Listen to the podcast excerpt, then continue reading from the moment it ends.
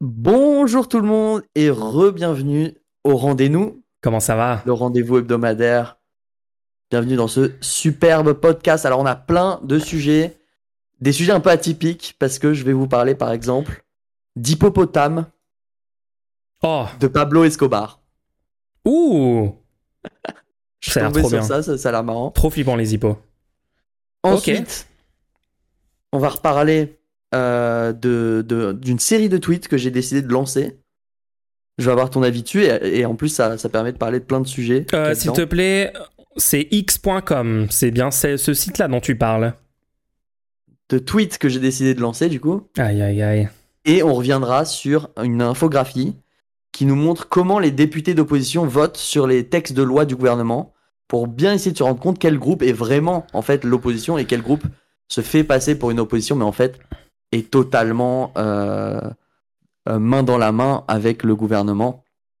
Ça peut être très intéressant aussi ça. Ok, ok. Ça et bien plus. Mais avant tout, jingle.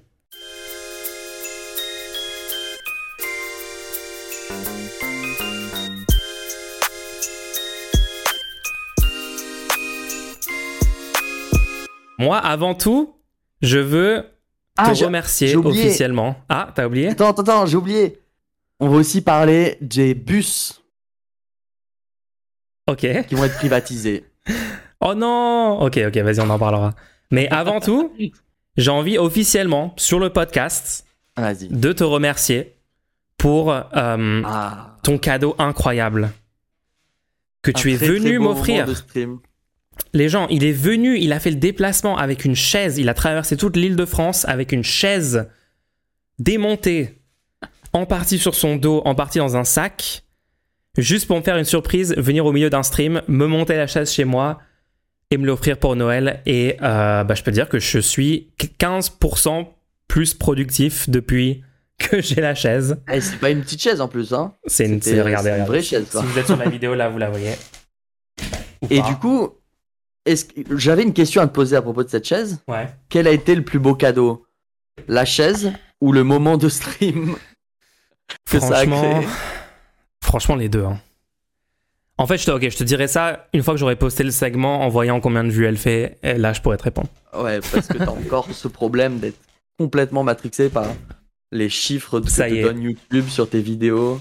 Ça y est, ça y est. Non, moi, je suis, moi, mon cerveau est complètement détruit par euh, le, le truc influenceur, vue, euh, cloud, etc. C'est fini. Hein. Mais bon, Bon, viens, on se lance direct sur les hippopotames parce que je sais que le concept d'hippopotame de Pablo Escobar, ça, ça peut vous intéresser, ça peut vous intriguer. c'est quoi ce délire? Moi, je sais Euh, juste que les, tombé sur une les vidéo de- font hyper Alors, est-ce peur. que je t'avais déjà parlé de, du vidéaste Johnny Harris? Je trouve Ouais. fait une très bonne vidéo. Ouais, ouais, il Et est je suis tombé sur un de ses shorts en fait, où il nous parle du concept de du fait qu'il y a une, une énorme, euh, un énorme problème actuellement en Colombie. Ils euthanasient des hippopotames. Oh, pourquoi? Ils ont essayé de les, ils, ils ont essayé de les, euh, de, de les empêcher de se reproduire. C'est hyper dur. Ok. Il y en a des milliers. Il y en a Une de- infestation, quoi. Il y a une invasion Ouais. d'hippopotames. Il y a une invasion d'hippopotames actuellement. Il y en aura des. Ils ont estimé qu'en 2035, il y en aura des milliers dans, dans toute la Colombie. Est-ce qu'il y a des hippopotames à la base en Colombie? Non. Oh non Est-ce que Pablo Escobar en a importé 4 en 1980 Oh Mais non. Oui. Si. Attends, c'est juste Pablo Escobar qui en a importé C'est ça, apparemment. ils ont littéralement ils se sont reproduits et ils ont créé un problème systémique pour tout, pour tout le pays d'hippopotames. Oui. Oui, oui, apparemment, En vrai, euh, les drôle. quatre hippopotames se sont reproduits depuis et ils vont en éliminer 166 qui, sont descendants directement de, des quatre hippos de Pablo Escobar. Donc bon, est-ce qu'on peut, est-ce que la concentration de richesse, on peut arrêter les, les fantaisies comme ça, où après on doit gérer des problèmes sur plusieurs générations et tuer des hippos pour rien du tout? J'avoue, c'est la faute du capitalisme. hein. Mais attends, mais c'est quoi le problème qui est généré pour la Colombie? Est-ce que c'est juste le fait qu'ils sont super dangereux pour les gens? Bah, vu- en fait, vu les courbes de progression, il y en aurait des milliers en Colombie euh, dans, en 2035. Ouais, mais ça causerait quoi une- comme une problème. Est-ce que c'est un. Est-ce que c'est un problème pour d'autres espèces Ou pour les gens? Je sais juste qu'ils sont super dangereux. Mais euh, ouais, en tout cas, à plusieurs dizaines de milliers, ça semble pas être une super, euh, une super idée. hein. Mais euh, En fait, ouais, ouais, c'est- non, ça, un- ça pose un la problème question. parce euh, que Ouais. un- il y a par exemple un, un homme qui a été attaqué par un des hippopotames, par exemple.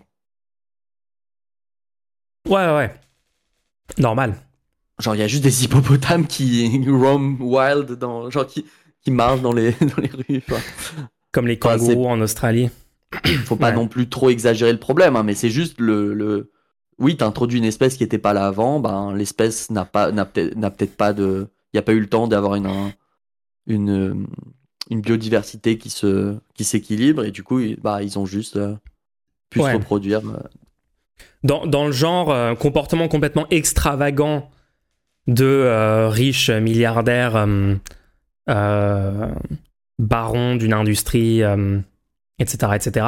Est-ce que tu est-ce que as vu les Saoudiens qui utilisent régulièrement des jets privés pour transporter des animaux? Genre là, il y avait un, un je sais pas quel euh, euh, mec haut placé en Arabie Saoudite, un, un- un- peut-être famille royale ou je ne sais quoi, qui a rempli son jet privé de faucons parce que la fauconnerie là-bas c'est un c'est un je vais, pas faire la blague euh, catastrophique trop qui, bizarre. qui, qui s'offre à moi mais venir en jet privé, non, c'est n'importe quoi. t'as une photo où le jet est rempli de faucons entièrement et ils ont réservé les sièges et ils ont et le truc est vide et il y a juste des oiseaux mais euh, dans la même veine t'as as régulièrement des histoires qui sortent de de comportements complètement insane de gens méga riches Mais là, c'est bien de voir l'impact d'un truc euh, qu'un riche a fait euh, il y a 20 ans, euh, 40 ans, en se disant, oh, bah, je, je vais me prendre 4 hippos. ouais, ouais, ouais. Et maintenant, ça crée un, un impact qu'on doit, qu'on doit gérer. Donc, Ouais. ouais, peut-être peut la concentration, il faut, faut, faut complètement revoir la concentration euh, des richesses et tout.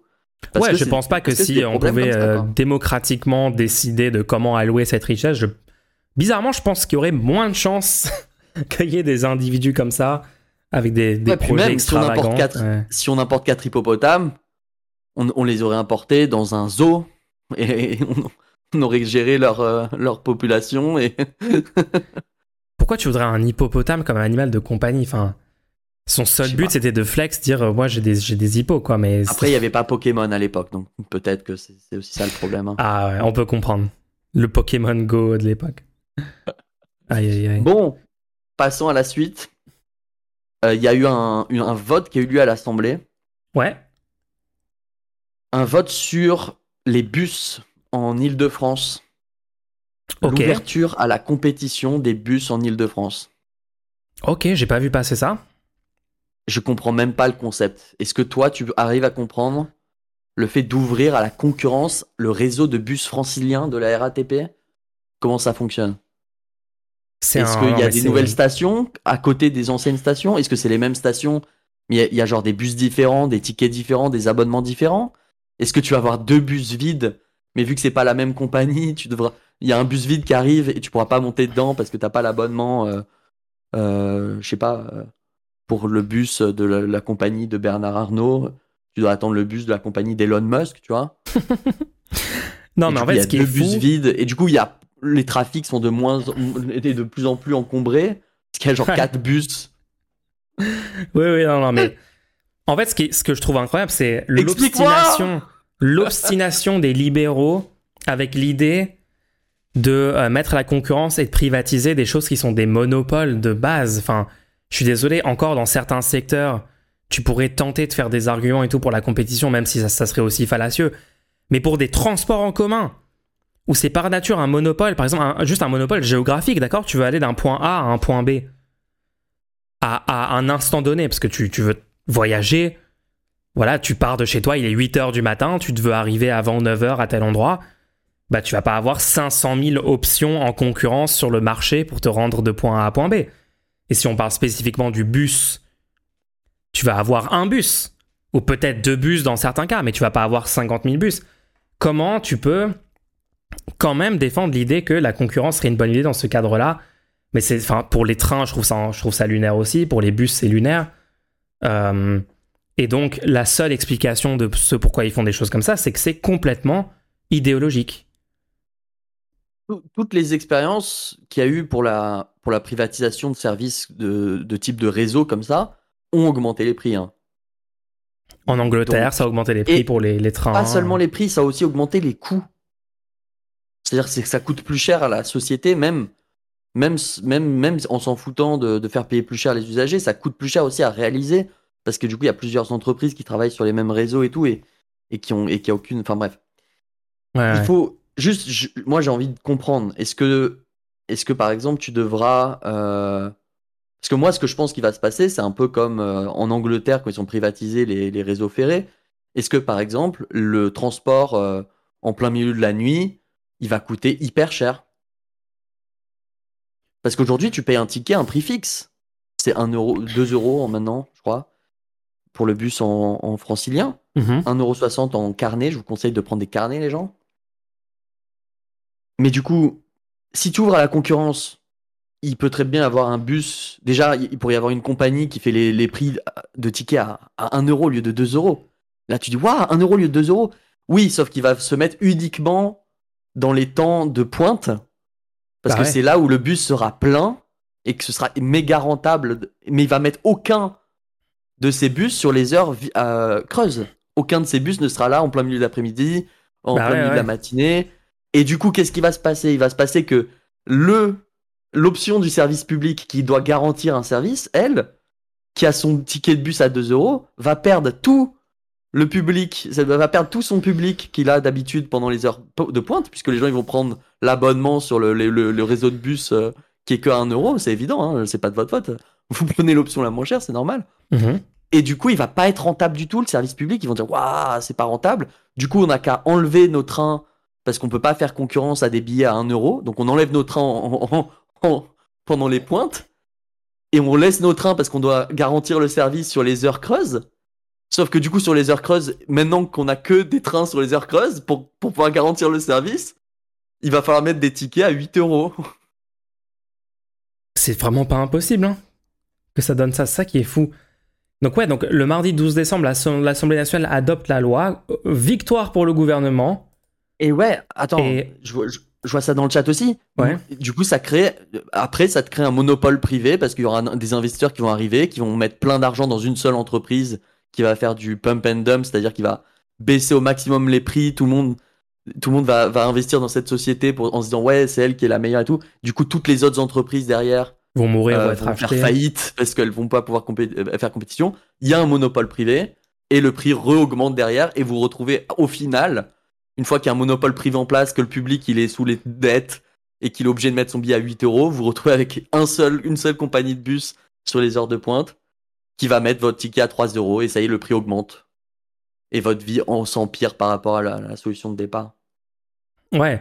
Donc le projet de loi a été euh, approuvé en commission mixte paritaire et donc sera effectif après un ultime vote du Sénat prévu lundi 18 décembre, donc euh, lundi qui arrive là. Donc, sauf énorme surprise, ça va être validé en fait. Hein. Mais attends, t'as vu le... est-ce que t'as vu le, le scrutin que je t'ai envoyé? Enfin, Non, que j'ai non, mis non. sur Twitter. J'ai mis le scrutin, j'ai mis l'image du scrutin, donc il y a eu le vote qui a eu lieu pour euh, le texte de la commission mixte paritaire. Attends, je regarde Et ça. en gros, en gros, ça permet de bien voir qui vote pour, qui vote contre, et ça va ouvrir le, le sujet suivant. hein.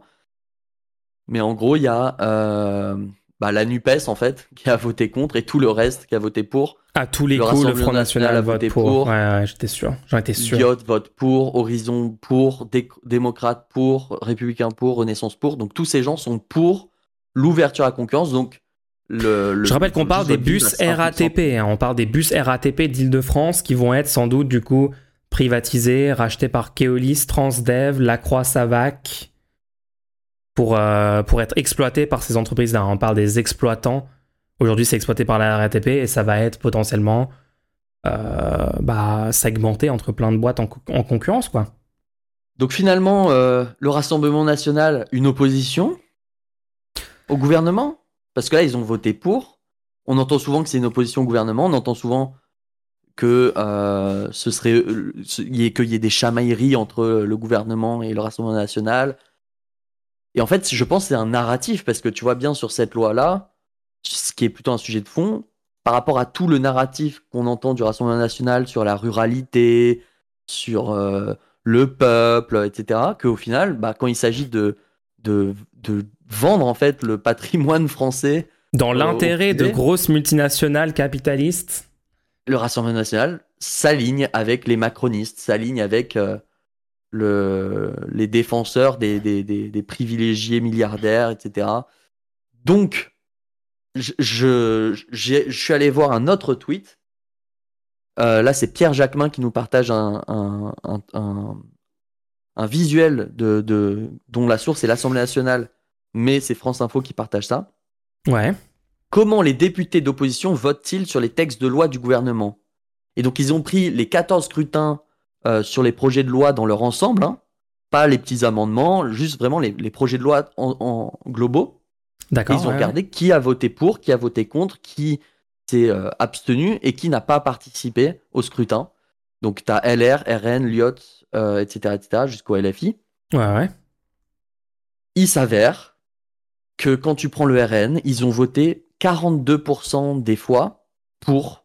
Ils, ont, ils se sont alignés 42% des fois, qui est en ma- la majorité de leur vote, parce que s- si- s'ils sont pas pour, ils sont contre à 22%, ils s'abstiennent à 5%, et ils, sont, ils ne participent pas à 31%. Donc dans la plupart des cas, s'il y a un, un projet de loi qui est proposé par le gouvernement, le RN va voter pour à 42% et Bah contre ouais. à 22. À 22%. Qui est surpris par ça Je veux dire, oui, l'extrême droite est de droite. Et ce sont des libéraux, c'est ça qui est fou. Je- J'en peux plus des influenceurs d'extrême droite qui, qui nous disent à longueur de, de vidéos, euh, il y en a marre de ces libéraux, macronistes, etc. Et après qui appellent à voter pour le FN. Enfin, les Tabibian, les Tatiana Ventose, les, toute la, la fachosphère euh, qui se prétendent H24 anti-libérales et ensuite soutiennent des candidats qui concrètement sont des partis qui votent à chaque fois les lois libérales, les lois capitalistes, les choses comme ça. Enfin, c'est c'est quand même incroyable d'arriver à tromper autant de gens en griftant sur des, des positions politiques qui sont genre facilement euh, démontrables comme étant des mensonges quand vous regardez juste les données et comment vote euh, l'extrême droite en fait. Hein. Mais ouais, Si un rega- bon rappel. si tu regardes du coup le- la vraie opposition, on peut se demander du coup c'est quoi la vraie opposition pour parce que dans les médias on entend quand même que le RN bah il était au second tour face à Macron donc c'est peut-être l'opposition etc donc là on vient de Ouais, voir ils sont souvent présentés comme l'opposition numéro un et tout. Ouais. C'est qui l'opposition alors? Bah quand tu regardes du coup l'opposition, alors ça va être à partir des so- à partir des socialistes qui sont quand même hein, ils ont voté pour 7% des textes pour et ils sont contre que sur 27% des textes donc ça commence à partir de là l'opposition. Ouais. Mais honnêtement l'opposition vraiment euh, franche euh, c'est la France insoumise qui ne, s'est pas abstenue une seule fois qui a, vo- qui a été à 69% des fois en, en- en opposition au texte du gouvernement Ouais. euh, suivi des écolos, euh, 57% d'opposition. Donc voilà, l'opposition, très claire, franche, elle est là. Euh, il- alors, c'est pas une opposition débile, hein, c'est juste que tous les projets de loi proposés étaient catastrophiques. hein. Euh, quand tu regardes, par exemple, les votes du RN, qu'est-ce qu'ils vont Ils ont voté pour quoi, par exemple? Ils ont voté pour la fin des droits au chômage, pour la fin des allocations, pour la réduction des droits euh, des étrangers, pour interdire la présence d'étrangers au sein euh, d'instances représentatives des entreprises, pour limiter What le droit de vote des travailleurs précaires aux élections professionnelles, What? Pour la hausse du plafond de défiscalisation des heures supplémentaires, pour la baisse des impôts de production, donc la CVAE, pour- Hmm. qui est la cause du coup de, de la, la- la réforme des retraites, hein, pour la suppression de la redevance audio- audiovisuelle, pour exclure l'achat de mangas du pass culture, What? Et pour l'interdiction de l'écriture inclusive. Donc voilà, ça c'est pour les choses pour lesquelles le RN se bat pour vous à l'Assemblée nationale. Attends, c'est une dinguerie. En fait, ce qui est fou, c'est quand juste on regarde les faits. Tu sais, parce que on est- le discours politique est tellement centré autour de ce que disent les commentateurs et notamment les médias mainstream que en fait on passe un pourcentage tellement faible du temps à juste aller voir en fait concrètement Ouais, ouais. ce qu'ils font, ce qu'ils disent, ce qu'ils défendent, les projets de loi, les choses comme ça. Et c'est incroyable comment, à, à quel point, genre quand tu vas voir ça, t'as pas du tout la même impression que ce qui, comme c'est présenté d'habitude. Et en fait, tu vois que la réalité est super différente de l'impression que la majorité des Français ont de ces partis. Quoi. C'est... Enfin, je pense que tu fais des sondages sur chacune de ces mesures-là. Une majorité des gens seraient hyper défavorables à tout ça. Mais ils, ils votent. euh, mais euh, il y a une part de ces gens qui votent FN parce que euh, ils, sont, ils ont des pieds, ils ont des, des peurs, des angoisses, ou ils sont juste racistes. C'est incroyable. Alors, du- quoi. Du coup, ils sont en opposition à quoi? Eh ben, on peut voir contre quoi ils ont voté. Donc là, je vais faire une liste. Bon, je vais... la liste est longue, donc je vais essayer de dire les, les trucs les plus importants. hein. LFI donc. Non, non. Non, non, le FN. Le RN, ils sont en contre quoi s'oppose le RN à Oui, oui, quand- donc quand ils sont quand ils s'opposent au gouvernement, Non, non, en, en général, ils- contre quoi ils votent, contre quoi ils ont voté pendant Ah, le- oui, ok, la session au parlement, au- à l'Assemblée?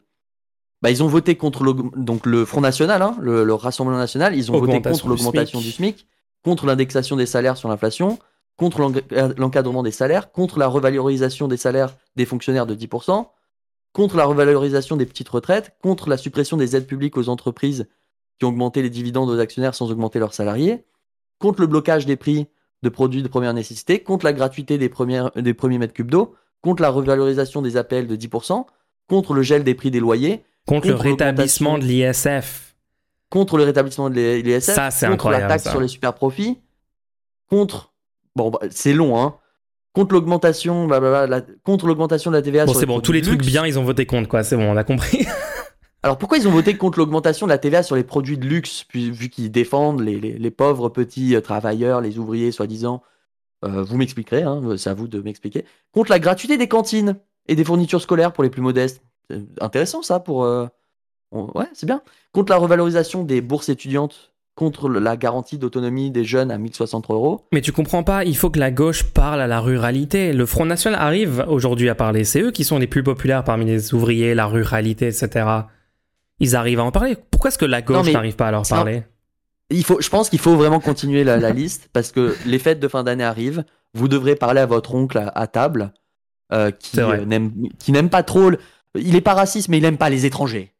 Donc, vous devrez parler avec lui et ça peut être des. Il est pas raciste, mais il y a des limites quand même. On peut pas tous les accueillir, quoi. Contre allouer. Et donc, tu sais, c'est une femme. On aurait pu avoir un, un président femme, mais ils sont contre allouer un milliard pour lutter contre les violences faites aux femmes, par contre. Contre le recrutement de sapeurs-pompiers et la revalorisation des salaires, contre l'augmentation des budgets de l'université, contre l'augmentation des moyens alloués aux hôpitaux, contre la baisse de la TVA sur les transports en commun, contre l'augmentation du nombre de greffiers et des magistrats, contre le conditionnement des aides publiques aux grandes entreprises au respect de contraintes écologiques, contre la suppression de la niche fiscale sur le kérosène aérien, Waouh, ça c'est incroyable. contre l'instauration d'un impôt sur la fortune climatique et contre la taxation des yachts et des jets privés.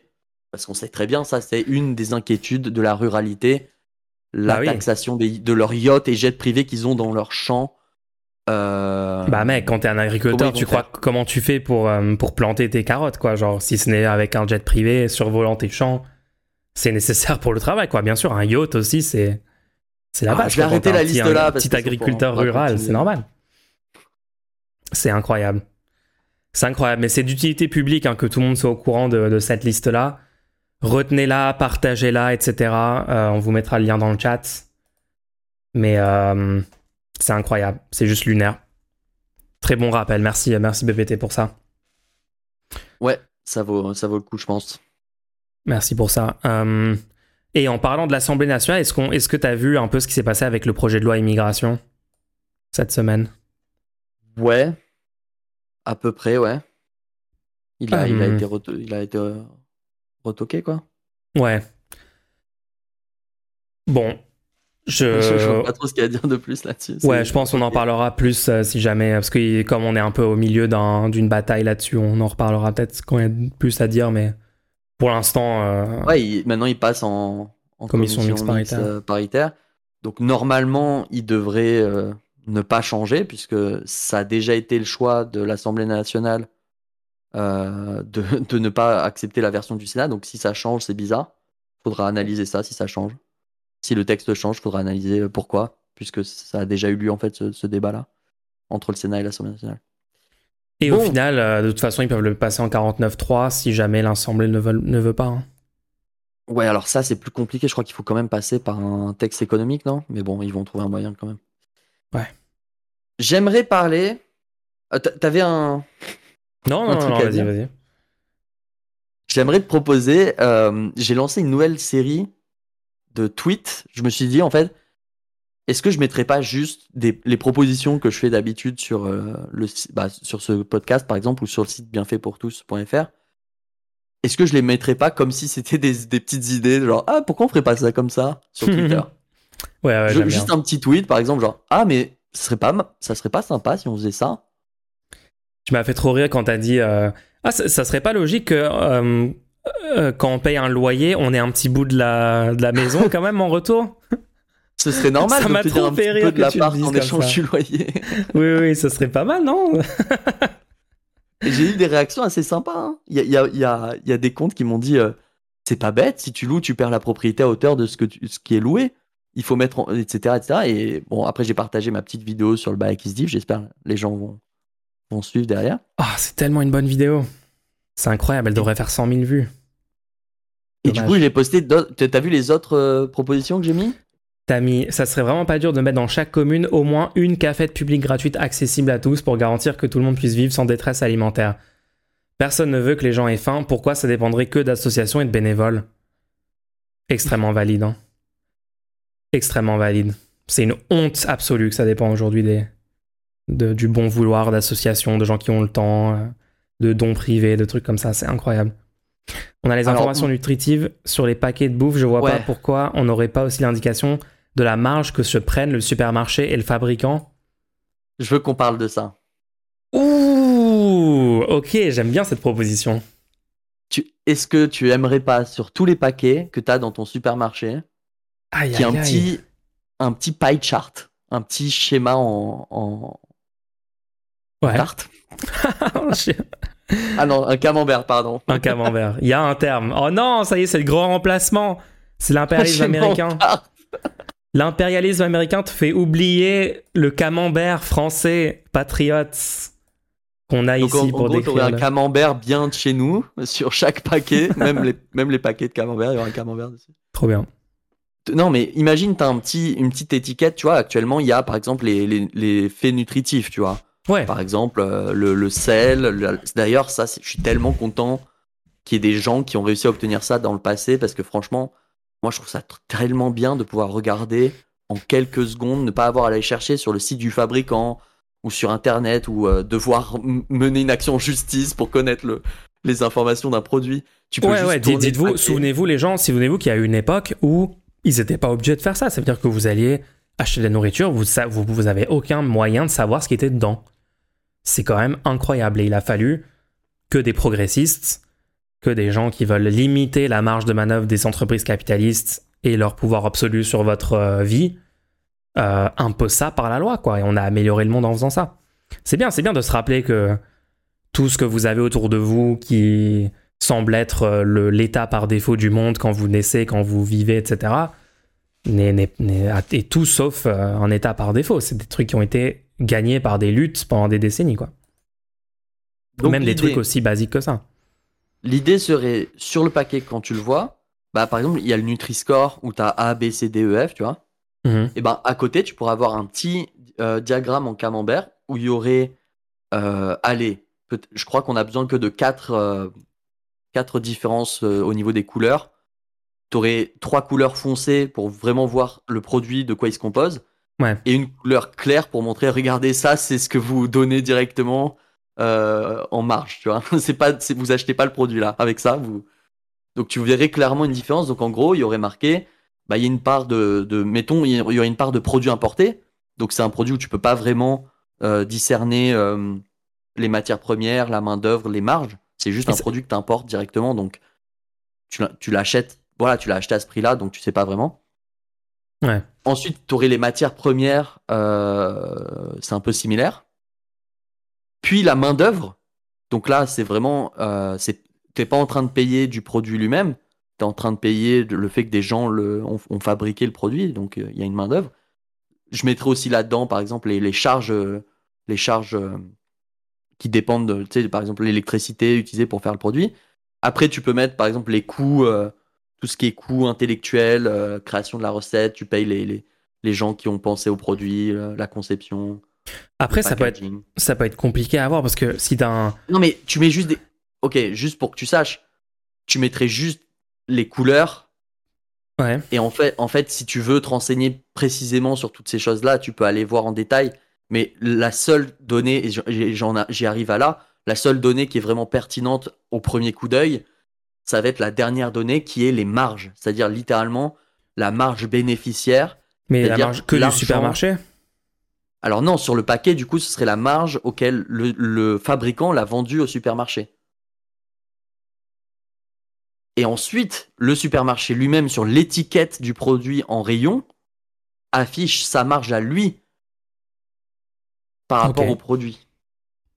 Bah, franchement. euh, euh, techniquement pas faisable parce qu'ils vont dire que ça varie dans le temps. Quelqu'un dit ça. Mais c'est pas grave que ça varie dans le temps, il y a quand même un- une moyenne. C'est une moyenne qui est, qui est soit estimable, soit tu peux la prendre sur le, le- les, les trucs passés, les, les, les, les trucs, comment ça s'appelle? L'historique de tes ventes, etc. Non, mais ce qui est marrant, c'est que Ça. sur certains produits, tu te rendrais compte qu'il y a genre euh, 70% de marge. Qu'il y a des marges Mais de fou. Mais exactement, mais oui. Donc t'es dans le rayon, tu vois. Il y en a un avec un super beau packaging et un il a un packaging pourri. Et il y en a un, celui avec le packaging pourri, il a un euro. Et celui avec le super packaging, il a 5 euros. Il a marqué naturel, bon pour la santé.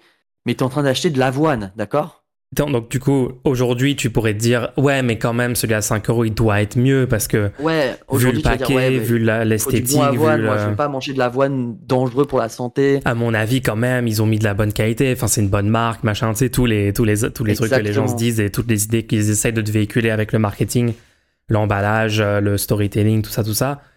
Et là, tu pourrais juste d'un clin d'œil voir que, ah, en fait, non, c'est la marge qui est cinq fois plus grande. Et donc, en fait, euh, vous payez Et plus du- pour qu'il se fasse plus d'argent et pas pour que vous ayez un meilleur produit.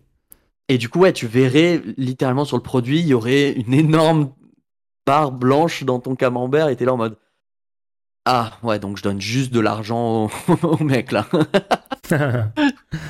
non, non, non, je vais prendre. Et du coup, ça. Imagine, imagine, t'as un, dans, dans ce mix-là, t'as un produit fait par une coopérative euh, à but non lucratif qui réinvestit tout dans son business, etc ouais. et qui essaie d'avoir une marge nulle au maximum, bah, tu vas te dire ah ouais, ça le ils vont ils ont tout mis le, le prix dans mon produit. Je vais plutôt acheter ça, tu vois. Franchement, ça pourrait être super vertueux. hein. Bonne proposition. Très bonne proposition. Puis tu pourrais voir aussi que, par exemple, dans une période d'inflation, je dis ça, je dis rien, tu pourrais voir que c'est les marges qui augmentent aussi.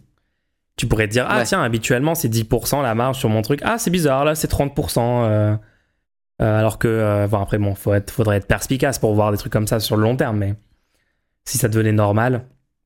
Je rappelle juste qu'ils ont calculé que deux tiers de l'inflation aujourd'hui euh, était dû à juste la volonté des grosses boîtes de juste faire masse de profit sur notre dos, juste de d'extirper tout, tout l'argent qu'on- qui nous reste un peu sur nos comptes en banque à droite et à gauche. Pour moi, tant que il y a une marge sur un produit, le, le fait d'augmenter le prix du produit est juste un, un choix.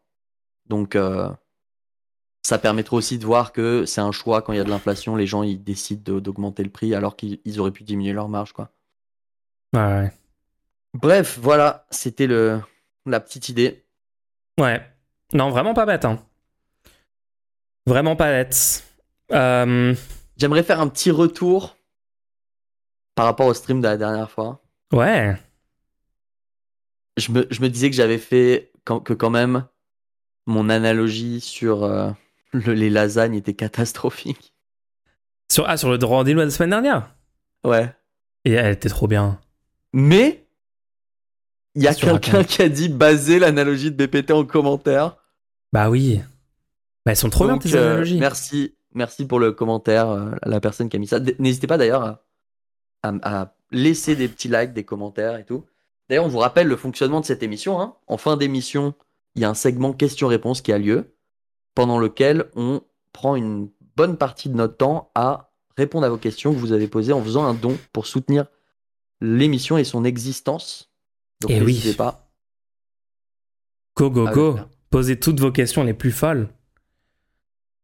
Ouais. euh, Ouais, alors, bah, en parlant d'un autre stream qu'on a fait ensemble aussi, moi, je veux euh, aussi reparler du super stream qu'on a fait avant-hier, où on a réagi euh, à Emmanuel Docas et ses propositions de société. Parce que franchement, depuis le début qu'on stream et qu'on parle de comment on peut améliorer le monde, quelles seraient nos propositions, si idéalement on pouvait vraiment réfléchir à plein de nouvelles choses, à des, choses hors du commun qui nous feraient avancer vers une meilleure société, etc., etc.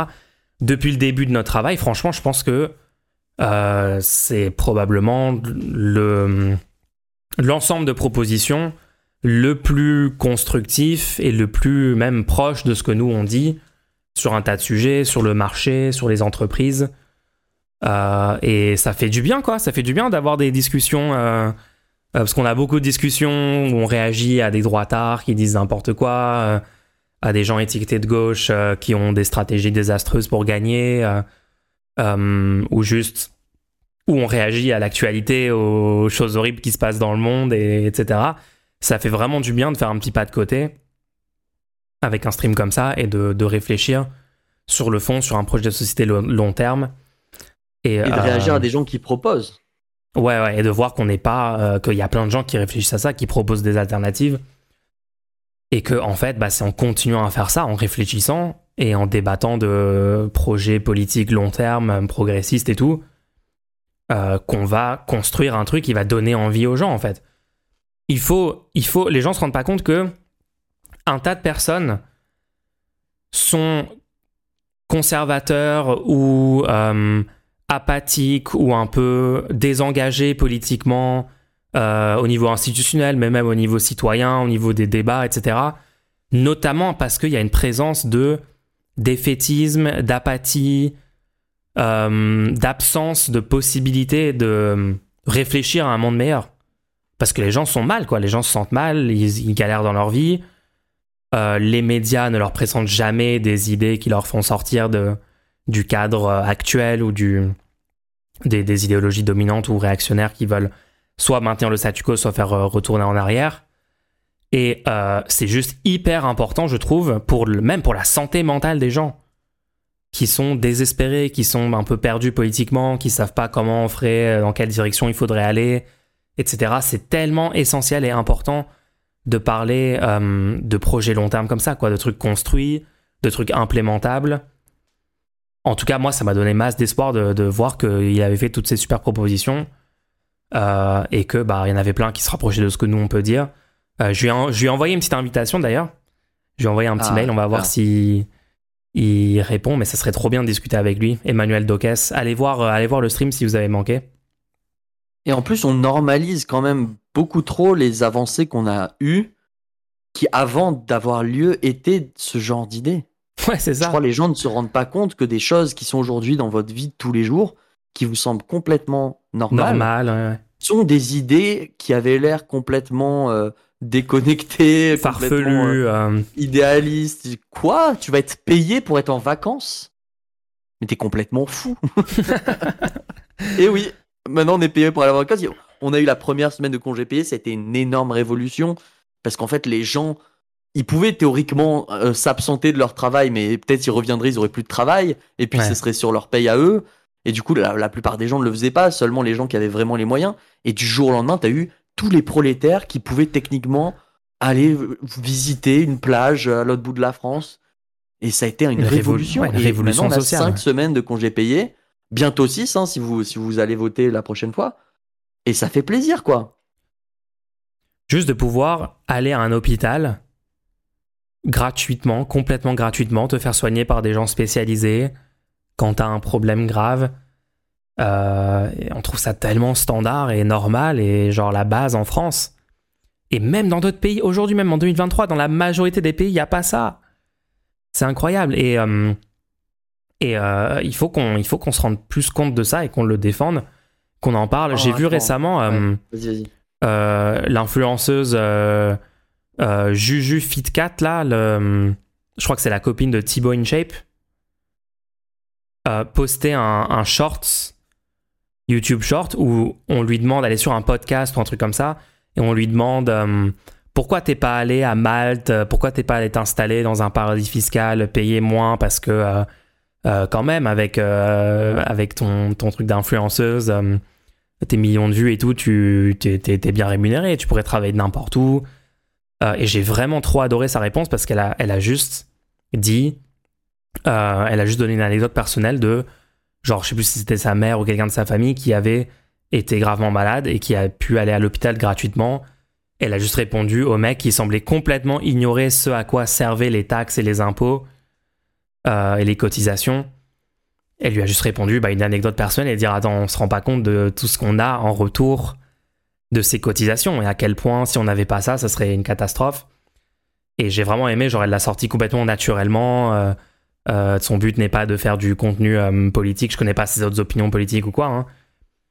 Mais j'ai trop aimé que, quand même, il y a des gens qui, qui arrivent à dire publiquement des choses comme ça sans que ça soit même euh, sans qu'il soit étiqueté comme influenceur politique ou quoi. Et du coup, le, mec en face du podcast, il avait l'air un, peu bête d'avoir suggéré de faire l'évasion fiscale, tu vois, ça devient vraiment... Une fois que tu expliques aux gens à quoi ça sert, etc., les gens euh, qui défendent ça ou qui disent euh, il y en a marre des impôts, il y en a marre des taxes, moi je veux m'exiler, moi je veux plus payer tout ça, ils, ils, ont vite l'air bêtes, quoi. Hein. vraiment, normalisons le fait de, de ridiculiser ces arguments-là, hein. c'est quand même fou. Moi, j'avais vu récemment euh, quelqu'un qui, avait, qui devait porter au poignet un, un disclaimer, un, petit message. C'est du coup aux États-Unis. Ouais. Il devait porter, tu sais, c'est le genre de truc, normalement, tu portes pour qu'on pour qu'on te dise ton, ton groupe sanguin ou que tu es diabétique ou tu es allergique à quelque chose. Ouais, une petite notice pour euh, raison de santé, ouais. Et là, il avait marqué ne me, ne me faites pas monter dans l'ambulance car mes droits pour prendre mes droits ne couvrent mes droits mutuels d'assurance ne couvrent pas ça. Donc ne me mettez pas dans une ambulance si jamais j'ai un problème. Donc si cette personne tombe dans la rue, a un, arrêt cardiaque, quelque chose, bah si tu respectes le consentement de cette personne, il va falloir la laisser par terre, appeler, soit la porter à la main, soit je sais pas, mais tu, en fait, le, ça sera pas remboursé par sa, par sa mutuelle. Et la mutuelle, du coup, lui a donné ce bracelet pour dire de pas, de pas prendre. C'est la réalité des États-Unis. c'est la réalité du capitalisme et du libéralisme poussé à son, à son aboutissement logique. Hein. C'était comme ça avant en France. Je rappelle, je pense, les stats, c'est 40 000 morts par an aux États-Unis de, du fait de maladies ou de problèmes de santé. Euh, évitable pour, à, cause de non-couverture euh, santé. Et tu vois des vidéos où des gens, des gens sortent de l'ambulance en route? C'est à ce point-là. Hein. Parce que juste pour vous compreniez, une fois que l'ambulance arrive à l'hôpital, ensuite ce sera, vous êtes endetté pour 3 euh, ans, 5 ans de votre vie aux États-Unis. Si vous n'avez pas d'assurance. Oui, mais du coup, l'assurance, tu payes euh, deux fois plus que euh, les impôts en France. C'est ça qui est trop marrant parce que aux États-Unis, tout le monde va devoir prendre une assurance. Ils veulent pas littéralement être endettés sur 8 ans dès qu'ils ont un une indigestion, tu vois. Du coup, ils, ils, vont tous avoir une giga assurance qui va leur payer que 80% des soins en plus. C'est même pas 100%, c'est des trucs de fou, tu sais. Ouais, ouais, c'est une catastrophe. Et, et cette assurance, au final, va leur coûter bien plus cher que nous quand on paye nos cotisations. Sauf que ils disent, bah, je suis pas obligé de le payer. Je pourrais juste décider de pas le payer. Et Donc c'est la liberté. Ils le font pas en fait. Statistiquement, ils, le payent en fait. Ils décident volontairement de payer un truc plus cher que nous, nos impôts. Or, nous, nos impôts, on veut, il y a des gens qui se plaignent en disant ouais, il faut baisser le prix. En fait, chaque fois que vous demandez à baisser le prix des impôts qui permettent de payer les soins, vous êtes en train de vous pousser vers une situation dans, l'avenir où vous devrez payer vous-même du coup vos soins via une assurance qui sera plus chère car privée. Donc c'est pas le bon. Vous pouvez vous plaindre qu'il y ait trop d'impôts, hein. Donc, mais mais il faut pas réduire les impôts. Si vous vous plaignez qu'il y ait trop d'impôts, qu'est-ce qu'on fait du coup? Première possibilité, changer le, mode, le, la répartition des impôts.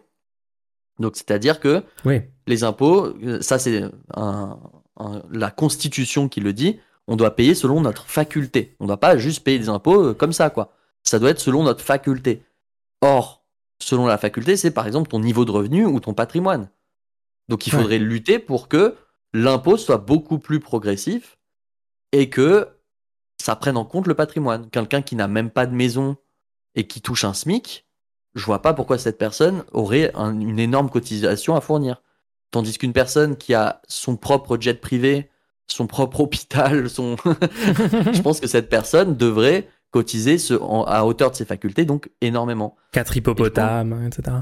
Quand vous faites ça, vous êtes en train, vous, si vous, vous touchez par exemple moins de 4000 euros par mois, vous êtes dans les 90% les plus pauvres de la population.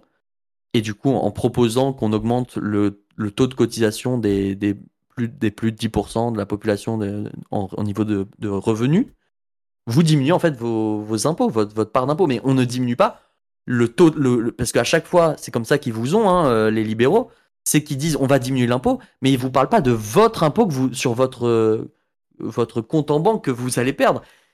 Ils Ouais. vous parlent de l'impôt dans sa globalité. Ils veulent réduire le montant d'argent perçu par l'État sur sa population. Or ça, non, ça on doit l'augmenter en fait. hein. C'est juste qu'on doit l'augmenter et on doit changer sa répartition pour que les 90% les moins riches, les moins fortunés, payent moins d'impôts. Parce qu'actuellement, il y a une, une- on- il y avait une super vidéo du Monde qui montrait ça sur qui paye en fait, qui profite le plus de, de leurs impôts. Aujourd'hui, les riches sont, les- c'est surtout les très très riches. hein. On parle des plus de 1%, c'est surtout ceux-là. Ouais, le taux d'imposition, quand tu passes de dans les 10% les plus riches à dans les 1% les plus riches, il chute en fait. T'as une, t'as une augmentation quand même légère, même si c'est plutôt, plutôt plat. Mais dès que t'es genre méga riche, t'as tellement de moyens de faire de l'évasion, de magouiller, etc. Que ouais, ouais, ils payent en moyenne beaucoup, beaucoup moins d'impôts en fait, en, en pourcentage de leurs revenus de leur patrimoine. Euh, mais aussi, aussi, il y a le truc dont on dit on appelle impôts ce qui, ce qui sont des prélèvements obligatoires publics par l'État, mais on parle pas, on n'utilise pas le terme impôt pour ce qui est privé. Parce que les Américains qui doivent payer une assurance santé privée à une boîte privée, sinon ils ont pas, d'assurance santé, du coup s'ils tombent, euh, s'ils se cassent une jambe ou quoi, ils peuvent pas aller à l'hosto. Est-ce que c'est un prélèvement obligatoire? Moi, ça me saoule. On n'arrête pas de comparer, de dire prélèvement obligatoire pour la France et dire on oblige les gens à payer, etc. Mais un Américain, est-ce qu'il n'est pas obligé de payer l'assurance privée? Bah, Ouais, Bien sûr que oui, il est obligé. Ouais. C'est un prélèvement obligatoire, quoi. C'est c'est juste, je rappelle, le terme prélèvement obligatoire, il est biaisé parce qu'on les prélèvements obligatoires privés sont aussi des prélèvements obligatoires. Et ça, on n'en parle pas, quoi. Ouais. Non, non, non. Mais, euh, et là, en France, on est en train d'évoluer vers cette société-là. On vous parlait des bus privatisés, euh, les hôpitaux qui sont de moins en moins financés par rapport aux besoins, des crises des hôpitaux, euh, des euh, médecins qui doivent soigner des gens dans les parkings d'arrivée des urgences, dans les ambulances elles-mêmes parce que c'est plein à craquer, il n'y a pas assez de personnel et c'est en, en train de, c'est en cours de- d'effondrement. C'est à cause de la droite au pouvoir depuis toutes ces années. Et c'est pour ça que c'était tellement important de gagner en 2022. Euh, et moi, je, je, sais qu'il y a des gens qui veulent pas qu'on reparle de ça, qui disent non, mais euh, arrêtez de reparler de l'élection présidentielle, on est entre les élections. Et ouais, mais en fait, vous voulez qu'on fasse quoi? Parce qu'on est dans la situation actuelle, on a deux ans, on est à, deux ans de progrès dans le mandat euh, Macron 2. Euh, Macron n'a pas besoin de se faire réélire, donc il fait tout ce qu'il peut. Heureusement qu'il y a eu quand même 150 députés NUPES, euh, dont 75 France Insoumise qui s'opposent euh, correctement à l'Assemblée nationale, ce qui peut ponctuellement les, les stopper de faire les, les pires trucs, mais bon, on voit qu'en pratique, euh, pas vraiment, parce que tellement de mécanismes sont à leur disposition dans la 5ème République qu'ils arrivent à passer en force, 49-3, euh, etc. Ça montre bien à quel point c'était essentiel de ne pas les laisser gagner en 2022. Et euh, bah, c'est pour ça qu'on va continuer de discuter de stratégie politique Après, sur comment euh, ouais. Gagner des élections Après, et comment... euh, Convaincre perdu. les gens, quoi. La loi, la loi se change à n'importe quel moment. hein. La loi change à n'importe quel moment. Euh, par exemple, sur la réforme RSA qui est vraiment désastreuse, qui coupe le RSA euh, aux gens s'ils travaillent pas, ça va, ça va être une, une hécatombe. Euh, ça a été voté, mais ça rentre en application, je pense, c'est septembre 2024, je pense, si je me souviens bien. Mais euh, toutes ces choses-là, donc il y, a- il y a un délai d'application. Et dites-vous, rappelez-vous toujours que ça peut être défait la prochaine fois, la vie continue. On n'est pas à la fin du processus politique, l'histoire n'est pas écrite en avance. toutes les possibilités sont encore ouvertes. Les prochaines élections, la droite peut gagner, l'extrême droite peut aussi gagner, mais la gauche peut gagner. Euh, et il, faut continuer. Il faut continuer la lutte. On peut pas laisser les choses se dégrader encore plus que ce qu'elles se sont déjà dégradées. Euh, Qu'est-ce qu'on fait en réponse? Est-ce qu'on les laisse faire tout ça? Est-ce qu'on défend notre pays? Est-ce qu'on défend nos acquis? Est-ce qu'on défend les millions de vies qui sont impactées tous les jours par leur politique désastreuse? Est-ce qu'on se bouge ou est-ce qu'on se bouge pas? Et euh, les gens peuvent pas parfois me dire euh, t'es vachement violent quand même contre les abstentionnistes, les gens comme ça, ou les gens qui préconisent d'autres moyens comme la révolution euh, armée. euh, Enfin, vous vous souvenez l'épisode dernier, on a parlé de ça, on va pas en reparler. Euh, mais ouais, en fait, il y a des bonnes raisons d'être euh, embêté par des gens qui proposent des mauvaises stratégies parce que c'est un ensemble de choses qui nous ont qui conduit dans la situation actuelle. Et j'aimerais juste que la gauche euh, change parce qu'il y a tellement de choses qui vont pas dans la façon de, de faire de, des gens qui se disent de gauche. Mais ouais. Bref. Mais ça va le faire hein, ça va le faire. Juste faut continuer. Faut continuer à être stratégique le plus possible. Comment on gagne 2027 voilà la question et ouais Bah, N'hésitez pas à la poser cette question euh, en faisant un don pour le, le podcast. Pour soutenir Oui, oui, oui, oui, let's go les dons, les gens. Let's go les dons. Alors, de quoi on peut parler encore? On passe aux dons ou est-ce qu'on par- on se parle un peu de. Est-ce qu'il y a eu. euh, cette semaine, il n'y a pas eu de débat? Euh, On peut peut-être passer aux questions en vrai. Hein. Bah, ouais, si tu veux, mais je voulais finir sur les impôts. Ouais, ouais, ouais, ouais. Tu veux parler de Il y avait un pro- deuxième. progressivité, de choses comme ça? Quand j'étais resté sur le la première manière de, de réduire vos impôts perso, c'est de Ah changer oui. la progressivité de l'impôt. Mhm. Mais il y a aussi une deuxième manière de réduire l'impôt, c'est de regarder ce qui se fait au niveau des coûts. Au niveau des coûts, et pour ça, il faut une transparence de l'argent dépensé par l'État. Euh, Il y a des scandales euh, régulièrement sur euh, de l'argent public qui est dépensé dans des trucs complètement inutiles. Ou Ça, c'est dans vrai. Des, ou dans des doubles, des, des- par- parfois, par exemple, avec le, les, les, l'énorme millefeuille administratif, on paye 800 fois la- le même logiciel euh, parce qu'on en a besoin dans chaque hôpital au lieu de payer une licence au nom de l'État et de pouvoir du coup négocier ça. C'est une catastrophe. Ouais, c'est du- catastrophique. Et du coup, je pense que euh, ils ont raison de dire les, les libéraux. Souvent, ils disent euh, euh, oui, mais l'État, il faut, il faut, il faut pas augmenter les impôts, il faut diminuer les dépenses. Ils ont raison de dire qu'il faut diminuer les dépenses, mais eux, quand ils sont au pouvoir, ils, ils augmentent les dépenses en fait. Oui, oui, ça, c'est des mensonges. En- hein. Quand tu regardes en en pratique, la droite. aides. euh, En Ouais. rajoutant- là, là, on est maintenant, on a augmenté les aides. hein. maintenant, on est passé à 200 milliards d'aides aux entreprises. Il y a 200 milliards, il y a, il y a une, quasiment une, une, une- c'est, des niveaux de, d'argent comparables au budget de, l'éducation actuellement Ouais, qui, en fait, qui est on a- offert en aide aux entreprises. En fait, l'État français a quasiment socialisé complètement les pertes des grandes entreprises françaises. Ça veut dire que euh, on leur donne 200 milliards d'argent public en baisse d'impôts et, en, et euh, on n'a pas le contrôle public sur ce que font les entreprises. quoi. C'est pas les entreprises publiques, c'est l'entreprise privée qui verse ses dividendes à des actionnaires privés. Ça, ça c'est juste ouvertement, euh, ouvertement de- une sorte de corruption. Enfin, c'est une sorte de de euh, d'écart de l'État par rapport à ce qui est censé être un État. On prend de l'argent public et on le pompe directement dans les poches d'actionnaires privés. Enfin, c'est complètement fou. Et ça avait été mis en place avec le CICE sous Hollande. Euh, Et ça, ça a empiré. Là, il y a eu euh, le empiré par. Macron. Enfin bref. Ouais. ça continue, ça continue. Mais tout ça pour dire, oui, théoriquement, on pourrait diminuer les coûts, en fait, c'est possible. C'est-à-dire que il y a des, euh, des manières de numériser certaines informations qui permettraient de réduire. Mais en fait, il y a des grosses pertes qui se passent au niveau du fait de, de déléguer le, le service à un, à un tiers, un tiers privé. On pourrait en fait directement euh, avoir, le, le- au lieu d'avoir une, une ribambelle d'acteurs qui se sous-traitent les tâches les uns avec les autres, on pourrait en fait juste gérer le service en fait euh, l'ouverture à la concurrence qui augmente le- les prix aussi et qui fait, qui fait euh, faire faillite à des, des entreprises publiques qui doivent maintenant soutenir euh, à, elles- à elles-mêmes les pires, les pires bah, c'est ce qu'on disait sur les bus tout à l'heure. Ouais.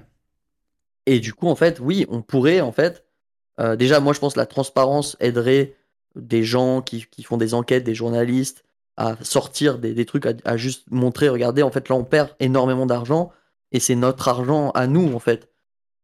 Et, et on pourrait juste voter pour des gens qui, qui ont un programme en disant, bah, maintenant qu'on a identifié que ça, c'est quelque chose qui nous fait perdre tel montant, on va l'enlever, et en fait, on va gagner de l'argent tous, euh, sans diminuer la qualité de service des, des services publics voire en augmentant la qualité de service des services publics, parce qu'aujourd'hui, la sous-traitance qui est faite rend euh, les services qui sont effectués euh, complètement déconnectés de, des besoins des usagers, puisque maintenant, on, on attend qu'il y ait une faute en fait commise par le sous-traitant pour attaquer en justice le sous-traitant si jamais les usagers se plaignent. Alors qu'avant, ça marchait pas comme ça. Avant, on devait garantir, le, le public devait directement garantir le service aux usagers. C'est pas le, le public qui signe un contrat avec du privé qui lui dit oui, oui, je vais garantir le- le service aux usagers pour, de, pour vous, et derrière, lui essaie de se faire de l'argent en, en, diminuant ses coûts, en fait. Et donc, en attendant qu'un usager se plaigne. hein. Ouais, ouais. Un rappel de plus aussi sur l'argent public, il y a environ 80, 100 milliards d'évasion fiscale, principalement par les acteurs les plus riches du pays, tous les ans. Et donc on peut littéralement, euh, en embauchant des gens pour faire le travail de récupérer l'argent public fraudé, on pourrait avoir un retour sur investissement d'argent public de malade parce que chaque... euh, expert euh, embauché par la direction des finances publiques supplémentaire pour récupérer l'argent, aller chercher, aller étudier les dossiers d'évasion fiscale, de fraude fiscale, etc. etc. Même s'il était payé genre 1 million d'euros par an, pourrait rapporter peut-être euh, 10, 100 millions par personne tous les ans en impôts non payés, sachant qu'il y a 80 milliards 80 milliards d'évasion.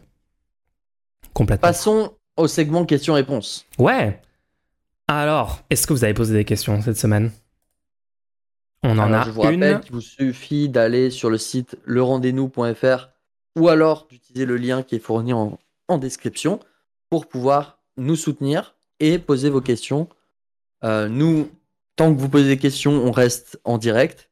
Si vous nous posez des questions et que vous écoutez ce podcast en différé, on y, on y répondra la semaine prochaine. Donc n'hésitez pas.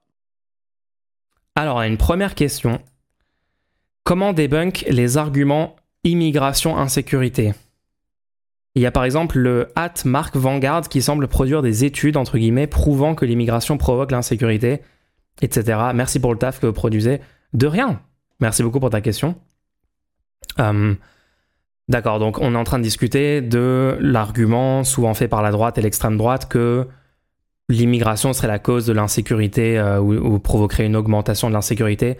Alors le truc c'est qu'il y a énormément d'idées euh, autour de ça et il faut un peu débunker chaque aspect de ça. Mais le truc central déjà c'est de dire que euh, l'insécurité est liée à la pauvreté principalement. Euh, en tout cas, est liée aux conditions socio-économiques, si on veut élargir, euh, pas que la pauvreté, éducation, il y a plein de choses. Mais c'est les conditions socio-économiques et non pas l'immigration. Exemple typique de ça, bah, quand tu as de l'immigration de, de gens super riches, ça augmente pas l'insécurité. D'accord Et personne va dire si en fait ça les donc c'est pas le facteur n'est pas l'immigration. Le facteur est et a toujours été euh, les conditions socio-économiques désavantagées, les gens dans, des zones où il y a moins de, d'opportunités économiques, il y a moins d'offres d'emploi, euh, les gens ont moins de possibilités de se former facilement, euh, de faire des bonnes études, etc., etc. Vous allez avoir au sein de toute la population, sur le long terme, vous allez avoir une tendance de la part de certaines personnes, un certain pourcentage de se tourner vers le marché noir, de dire bah moi j'ai plus d'espoir, je vois pas de façon de faire autrement, je vais me mettre à voler, je vais me mettre à, à dealer de la drogue, euh, euh, à me tourner vers, euh, vers des crimes et des trucs comme ça quoi. Et ça c'est vrai dans tous les pays. Comment on expliquerait? Parce qu'il y a des pays où il y a très peu d'immigration, mais le pays est très pauvre et il y a beaucoup de criminalité. Donc comment on expliquerait ça si le- la cause c'est l'immigration? Il y, a des, il y a des pays où il y a beaucoup d'immigration, euh, mais c'est de l'immigration entre pays riches et ça ne cause pas de, d'augmentation de, de ces données-là. En fait, du coup, le facteur, c'est la précarité et, le, et la pauvreté. Et ouais. Et, et ça, on n'est pas obligé en fait de laisser des, les personnes qui migrent. On n'est pas obligé de les laisser dans des conditions de précarité, et, etc. Et c'est contre-produit. En fait, ce qui est, ce qui est fou, c'est les gens qui pensent que l'immigration est le problème euh, euh, de l'insécurité, etc. Et veulent arrêter l'immigration, euh, empêcher les- le, le droit d'asile, empêcher, euh, tu vois, enfin, Ouais, faire ouais. plein de, de levées de boucliers. En fait, ces réactions-là met- mettent les, les, les- parce que que vous le vouliez ou non, il y a des immigrés en fait sur le territoire Ouais. et ils mettent ces immigrés dans une situation encore plus précaire qui va techniquement les pousser à devoir euh, être dans des situations euh, de, de, soit monétaires, soit, soit bah, socio-économiques, de pire en pire, et créer des conditions qui sont beaucoup plus. euh, qui poussent beaucoup plus à, à des, à des, des problèmes d'insécurité, quoi. Mais c'est ça, la, la droite a toujours été, et, et encore aujourd'hui, pro-insécurité. Ils, ils Ah sont oui, oui. favorables à, toutes les mesures et toutes les politiques qui créent systémiquement plus de criminalité. Euh, plus de violents, pauvreté. D'ailleurs, on les a vus sortir euh, avec des barres de fer, etc. Ça, ça, c'est de l'insécurité. Il y a aussi le- le- la perception, en fait. Pour, pour beaucoup de ces gens-là qui se plaignent de l'insécurité, quand c'est des blancs qui font des violences, ils, ils, disent pas c'est de l'insécurité. Non, Eux, ils le frame dans une narrative en disant non, on défend le territoire ou je sais pas quelle, quelle dinguerie. Or, ça, pour moi, c'est de l'insécurité. bah ça, ouais, quand t'as des hordes de fascistes euh, armés dans tes rues qui vont tabasser des gens, euh, ça semble pas très sécurisant comme Et puis, situation. pour moi, la plus grande insécurité qu'on, qu'on- qui, qui, qui menace, la plus grosse insécurité qui menace actuellement, c'est la possible arrivée au pouvoir du fascisme. Donc moi, ça me fait pas trop peur, en fait, euh, parce que je sais qu'eux, ils ont peur, parce qu'ils ont, ils ont juste peur de choses, juste sur la base euh, de la couleur de peau, des choses comme ça, des peurs complètement irrationnelles. Ils ont peur, oh mon dieu, il y a deux, trois personnes qui arrivent, parce que quand tu regardes au niveau des chiffres, c'est ridicule, hein, les, les chiffres sur l'immigration, ils sont ridicules. Euh, et en plus, ils sont, c'est absurde d'en avoir peur, tu vois. Tandis Ouais, que l'arrivée au pouvoir de fascistes avec un programme fasciste antidémocratique, ça, moi, ça me fait peur par contre. Ça, moi, c'est une source d'insécurité très élevée. Et tu remarqueras d'ailleurs que s'il y avait un bon argument sur le- l'insécurité, les, les statistiques qui seraient citées seraient des vraies statistiques euh, solides et non pas le sentiment d'insécurité, le, le, les estimations Ouais, ouais. des Français par rapport. Est-ce que, est que les Français pensent qu'il y a beaucoup d'étrangers en France? Bah attends, est-ce que t'as pas un chiffre pour me dire que ça pose problème? Ouais, ouais, non, ils font des sondages au- au- à un degré au-dessus en disant ouais, mais les gens le pensent, donc donc c'est une peur légitime puisque les gens ont la peur. Bah attends, c'est pas comme ça qu'on détermine si c'est légitime ou pas. Oui, oui, les médias mainstream adorent faire ça. Ouais. Ouais. En plus, quand tu, quand tu regardes euh, les statistiques qui sont proposées, bah, par exemple, le, la personne qui avait été citée dans le message, quand tu regardes les statistiques qui sont pro- proposées, ils vont te dire l'immigration qui arrive ici, c'est des gens qui veulent pas travailler. La preuve, uniquement 14%, c'est de l'immigration de travail. Mais quand tu regardes les chiffres plus, plus en précision, 14% immigrent ici pour le travail.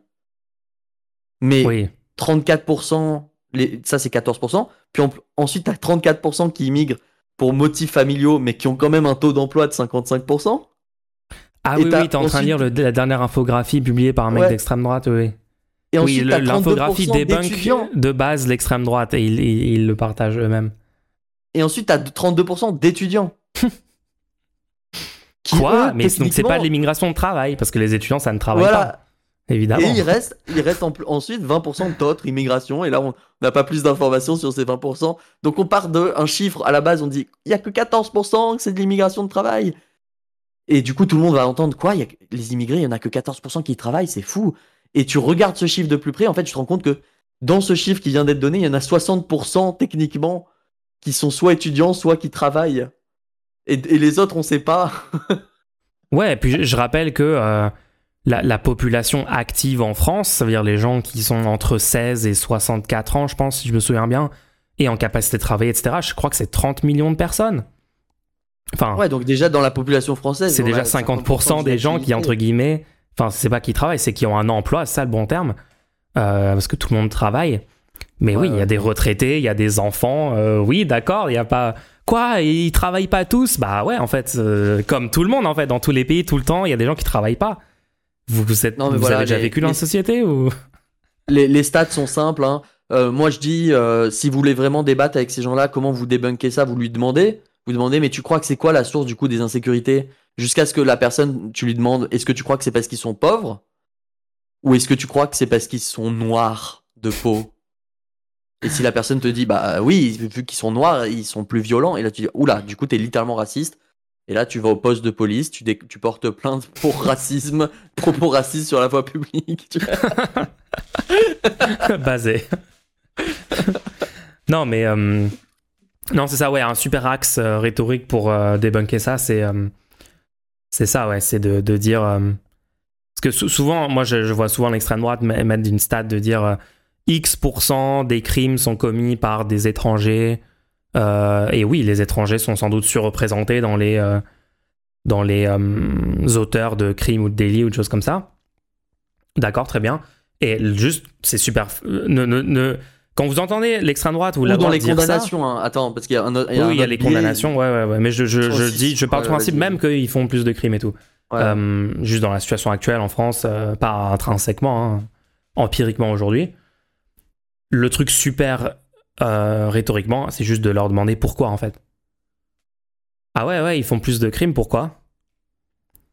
Parce qu'il y a un tas de gens progressistes qui sont hein. pas prêts à répondre à, à la droite ou l'extrême droite sur l'immigration.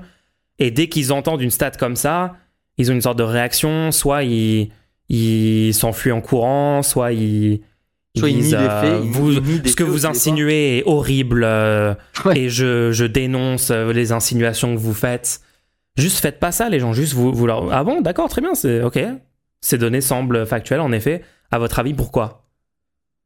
Et là, c'est terminé parce que la personne doit forcément, comme tu as dit, la personne doit forcément soit dire que c'est à cause de conditions socio-économiques, soit dire que c'est littéralement essentiel à ce qu'est la personne, soit à son ethnie, à son, à son identité, euh, à sa race sociale, à, son, à son, sa nationalité ou des choses comme ça. Et là, c'est. Et c'est là, c'est à partir du moment où la personne, si jamais elle fait le choix de, dire ça, après, si vous êtes dans un débat public contre quelqu'un dans un, à la télé ou entre influenceurs dans un contexte comme ça, la personne pourra jamais admettre premier degré du racisme parce que c'est illégal ou alors elle se ferait condamner euh, au tribunal. Bon, de toute façon, Zemmour est con- condamné régulièrement pour ça, par exemple. Donc bon. Mais, euh, mais ouais, demandez-lui pourquoi, à votre avis, les stats sont ce qu'elles sont et vous verrez que très rapidement, les, les- la droite qui dit des choses comme ça euh, vont pas pouvoir défendre. Euh, et c'est toujours utile aussi globalement, juste parce que souvent ils vont adorer parler de certaines statistiques, de chiffres et tout. C'est bien d'avoir euh, étudié vous-même les statistiques et de les avoir en tête. Euh, genre par exemple la la- la- les, différentes définitions entre immigrés, étrangers, issus de l'immigration. C'est vraiment le pire terme de tous les temps, hein, euh, de l'immigration. Tout le monde est issu de l'immigration si tu remontes assez loin dans la famille, parce que les humains se sont toujours déplacés sur Terre. Donc ça, c'est très très gênant. Mais euh, ouais, attends, j'essaie de retrouver euh, euh, combien de personnes arrivent sur le territoire. Ra- rappelez, ouais, rappelez aussi que la France accueille beaucoup beaucoup moins d'immigration qu'un tas de pays. Ouais, ça, c'est pas une super euh, stat, en vrai. Non, parce que souvent ils vont dire il y a une subversion, il y a une une euh, su- comment on dit? On est submergé d'i- d'immigrés et ils vont la France ils essayer de faire croire que c'est un truc particulier à la France d'avoir euh, de l'immigration et vous pouvez vous pouvez bref. En fait, en fonction de ce que la personne va vous répondre, il y aura divers euh, divers stratégies et diverses statistiques à connaître, à savoir, à donner pour pour débunker quoi. La droite là-dessus. Euh, Ah, et aussi, super de rappeler que l'immigration a un impact positif sur l'économie française. Selon toutes les études économiques qu'on a sur les 50 dernières années en France, l'immigration a été un impact positif pour l'économie française pour des raisons facilement compréhensibles. hein. Par exemple, quand il y a des gens euh, qui, sont, euh, qui sont majeurs qui immigrent en France, leurs premières années de leur vie quand ils sont enfants, quand ils sont dépendants de leur famille, de la société, euh, quand ils sont à l'école, donc ils doivent être éduqués euh, avec de l'argent public, des, situations comme ça. Euh, ces années-là ont été, enfin, ces dépenses-là de l'État et de la société ont été faites à l'étranger et non pas en France. Donc, s'ils sont adultes et ils arrivent, ils sont formés, éduqués, ils sont majeurs, etc. et ils travaillent en France. Ils vont rapporter techniquement, ils vont travailler, donc ça c'est bien pour la société ils vont dépenser de l'argent, forcément, ils vont acheter la nourriture, ils vont payer un, loyer, ils vont payer des biens et des services, etc. Donc ils contribuent à l'économie. Euh, mais il n'y a pas eu ces dépenses euh, socialisées initiales euh, et donc à, dépenser par le pays. Et donc, ça rapporte, ces, ces situations-là, ces cas-là d'immigration ont un impact positif économiquement pour la France. En fait, ce qui est fou, c'est que la droite reconnaît régulièrement que le brain drain, la fuite de gens éduqués, euh, élevés en France, etc., euh, dans des pays avec des meilleures opportunités, économiques, c'est négatif pour la France et c'est positif pour le pays d'accueil. Mais quand c'est vice-versa et quand c'est la France qui accueille des gens, là, ils vont être contre ça, ou dire qu'ils veulent les emplois, ou dire que euh, on est au bord de l'effondrement euh, on, accueille toute la misère du monde, ça va faire effondrer le pays, on peut pas tenir, machin. La réalité, c'est l'inverse. La réalité, c'est que c'est un impact positif. Donc, euh, retrouver les études qui montrent les impacts positifs là-dessus, c'est pas dur à trouver. Je vous mets le lien dans le chat d'un super site qui s'appelle desinfoxmigration.fr, un site euh, fait par des chercheurs sur le sujet. Euh, qui a énormément de statistiques, de données, de, de debunk de l'extrême droite euh, sur l'immigration.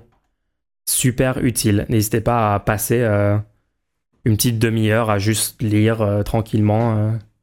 vous aurez plein, plein, plein d'outils. On passe à la question suivante? Ouais Est-ce qu'il y a une question suivante? Oui. Alors n'hésitez pas à continuer à poser des questions. Hein. Mais effectivement, il y a une nouvelle question. Merci pour, pour votre soutien. Ça fait plaisir. Question ouverte. Que pensez-vous des stages d'alternance, d'apprentissage, des formations en alternance? Comment mieux entrer sur le marché de travail dans de bonnes conditions? Alors, les stages d'alternance, d'apprentissage, moi je peux vous parler des stages. J'aurais plein de choses à dire sur les stages en général. L'alternance, je connais beaucoup moins. Moi, je, vais, je vais euh, parler vraiment dans la société, le concept d'alternance. Personnellement, je pense qu'il il faudrait. Parce que c'est quelque chose. Ils, ont essayé vraiment de le faire avancer euh, récemment, euh, massivement, le, concept d'alternance, parce que ça permet un peu de, de, tricher sur les chiffres du chômage, hein, on va pas se mentir. De fou. En, en, finançant, en, juste en donnant de l'argent aux entreprises pour qu'ils embauchent des gens euh, jusqu'à ce qu'ils aient fini leur formation. Puis après. Parce qu'une fois qu'ils ils ont fini leur formation, c'est de leur faute qu'ils trouvent pas de job, tu vois. Parce qu'ils ont trouvé une alternance quand ils étaient dans, dans le dans leur schéma d'études. Donc si, si après ils sont pas repris, c'est de leur faute, tu vois, parce qu'ils sont pas bons. Alors que non, la réalité c'est qu'en fait c'était subventionné et c'était pas payé cher pendant que tu étais en alternance. Une fois que tu plus dans l'alternance, en fait, maintenant on doit te payer complètement. Et du coup maintenant on te reprend pas ou alors on te reprend peu. Et du coup, euh, bah, le chômage augmente et c'est ta faute par contre, tu vois. On peut dire que c'est ta faute. Ça nous permet de dire c'est toi qui n'as pas trouvé un emploi. Alors que non, c'est juste que l'emploi n'existe pas. L'emploi était fictif complètement, puisque on, avait subventionné euh, ce poste-là. Mmh. Juste du coup, moi je pense que à l'échelle de la société, il va falloir complètement euh, se débarrasser de, du chômage comme concept. Hein. Il, faut, il faut vraiment renverser complètement euh, la balance au niveau du. du, du comment ça s'appelle? Le, Du bras de fer qu'on a actuellement le bras de fer qu'on a actuellement entre les employeurs et les employés, qui est que aujourd'hui les employeurs sont dans une situation incroyable de euh, prédation où on a des millions de personnes au chômage et qui permet du coup aux employeurs de sélectionner, de refuser des employés peu qualifiés, de refuser des employés en formation euh, ou non formés. Et du coup, on est obligé de le, tu vois, les, écoles et tout sont obligés de, proposer des, formations en alternance pour proposer une expérience à quelqu'un qui n'aurait jamais eu d'expérience professionnelle dans le cas contraire, puisque personne, dans un cas de figure où tu as un tel chômage, n'aurait décidé volontairement d'employer quelqu'un au SMIC qui que tu dois en plus former, tu vois. Ouais, ouais. Donc si tu renverses la balance sur le bras de fer euh, euh, du chômage, et c'est très très simple à faire, puisqu'il suffit de mettre la retraite à 58 ans et de faire des semaines euh, de 32 heures à, à, à 4 jours par semaine, hein Tout ça on peut le faire en fait, hein Tout ce que je viens de dire, on peut on, le fait, faire. on peut le faire du jour au lendemain, faut, être... Faut juste faire une loi. Et si tu, fais ces, si tu fais ces deux lois, on a le plein emploi dans le pays. Officiellement, ça y est, on est au plein emploi dans le pays, actuellement. Let's go. Non seulement on est au, plein emploi, mais en plus, il y a moins d'embouteillage sur les routes, etc. Puisqu'on a divisé par 5 les trajets, mais enfin, ça c'est une autre histoire.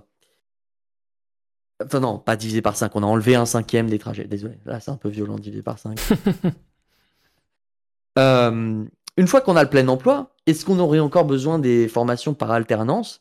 Est-ce qu'on pourrait pas juste avoir des gens qui ont fait des formations euh, assez euh, élevées et qui ensuite n'ont pas besoin que l'État fasse le travail des entreprises et en fait les entreprises paieraient directement pour embaucher des gens qui ne sont pas du tout formés, qui ont juste un niveau bac ou un niveau brevet. Euh, Enfin non, faut, tu dois au moins avoir 16 ans quand même pour sortir de, l'école et ils paieraient en fait eux-mêmes parce qu'il y aurait tellement peu de personnes sur le, qui seraient disponibles qu'ils seraient avides de ces, nouvelles personnes qui rentrent sur le marché.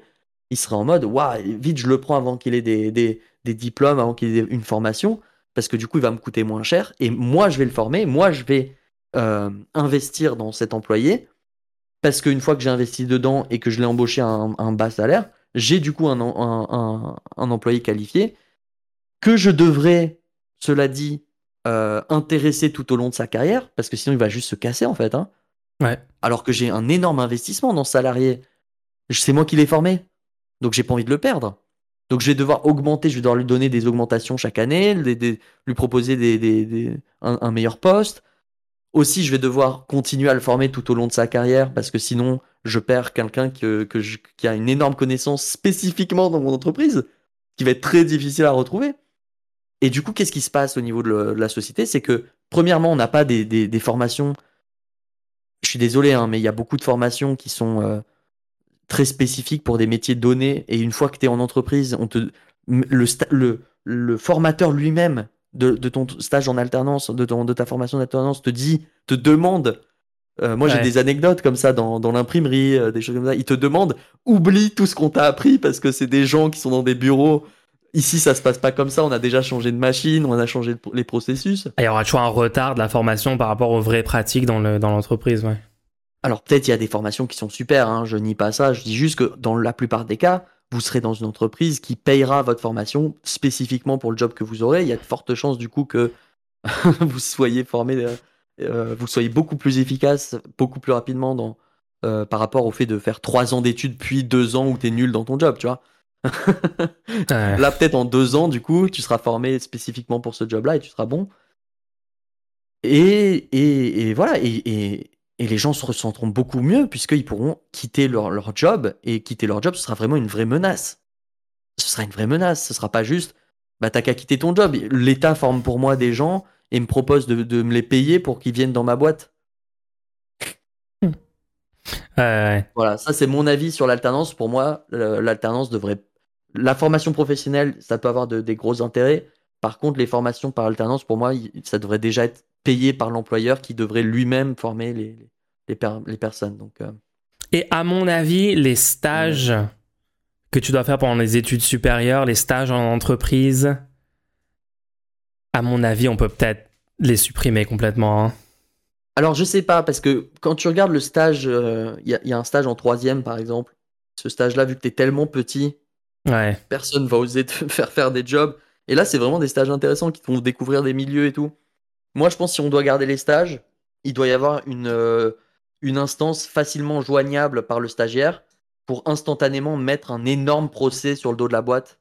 Euh, si Ouais. jamais elle respecte, elle respecte pas les conditions d'un stage, c'est-à-dire, je vous rappelle les conditions d'un stage, hein, vous n'êtes pas censé faire le travail d'un salarié. Vous n'êtes pas censé fournir le travail d'un salarié. Si Si, vous une n'étiez pas là, entreprise peut, pourrait, la- la boîte pu embaucher quelqu'un pour remplir ce job-là, elle n'a pas le droit de prendre un stagiaire pour remplacer un, un salarié. C'est pas, c'est pas, c'est contraire à la loi. C'est en énormément d'entreprises le font. Euh, aussi, il y a des limites sur le nombre de stagiaires par rapport à la taille de l'entreprise. Par exemple, entreprise de moins de 25 salariés peut pas avoir plus de 3 stagiaires. Il y en a qui ont au calme 6 stagiaires, j'en connais personnellement. Euh, Il y a Donc, les ouais. horaires sont pas respectés. Enfin bref, il y a énormément d'exploitation, de violation du des contrats de stage. euh.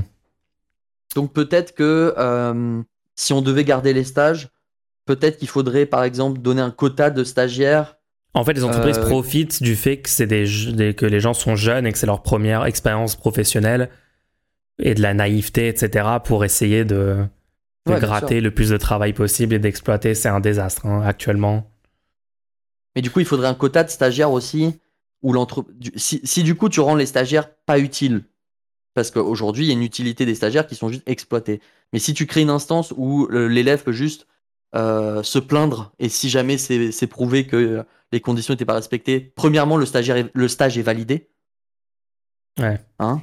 Ça c'est la première condition parce que là le, gros- le gros souci c'est qu'aujourd'hui euh, beaucoup de gens, bah, il y, y a par exemple des, des des personnes qui subissent des violences sexistes et sexuelles pendant des stages Ouais. et n'en disent rien parce que c'est leur année d'études entière qui est en jeu. Bah oui, ils ont besoin de valider le stage en fait. Et c'est leur maître de stage, si c'est leur euh, maître de stage dans la boîte qui est auteur des, Ouais, des, des VSS. C'est marrant. Donc hein du coup, pour moi, la...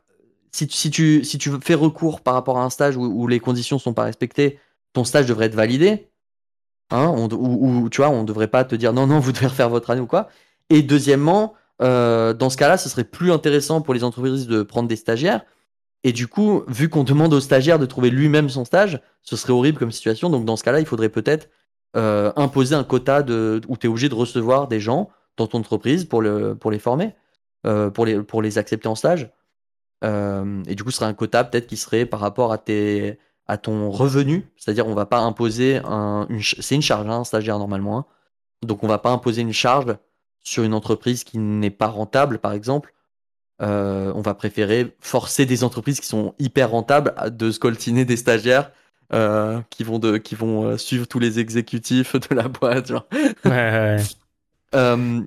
Mais je dis c'est une charge, c'est une charge sur le court terme. Parce que normalement, si les entreprises étaient intelligentes, elles comprendraient que c'est dans leur intérêt de recevoir des stagiaires pour leur faire découvrir le merveilleux monde du travail. Pour qu'ils aient envie de venir travailler dans leur boîte. Mais Moi, attends, fois, attends, moi, il faut que je raconte une anecdote Mais encore une fois, c'est possible uniquement si de stage. on, on enlève le, le chômage, tu vois. Si, on, en- si on, on, reprend le rapport de force avec les entreprises, les employeurs.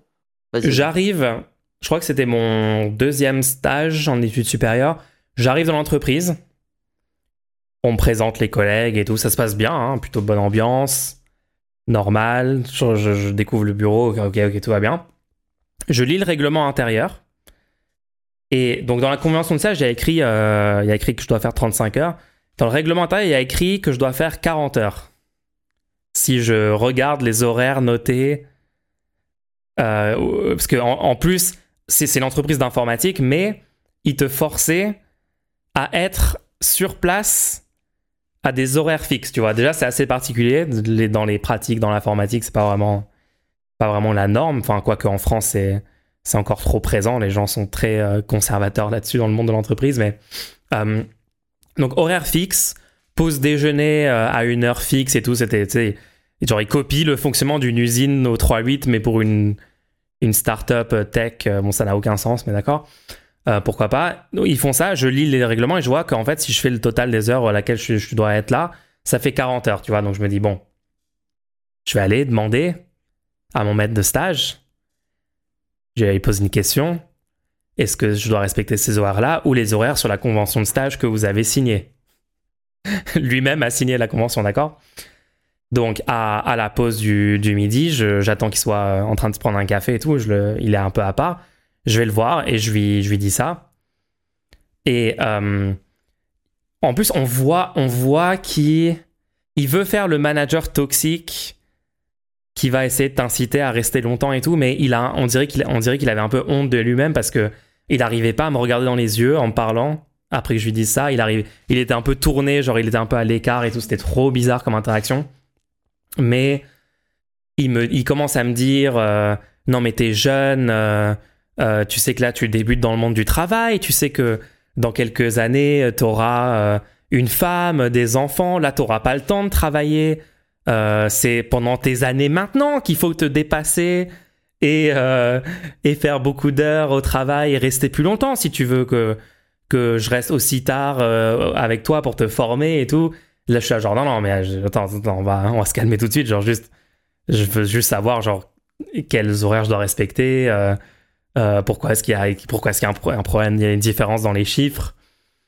Euh, et là, et là, il me regarde. Enfin, non, il me regarde même pas. Parce qu'il m'a pas regardé. Il m'a pas regardé dans les yeux pendant toute cette interaction. Hein.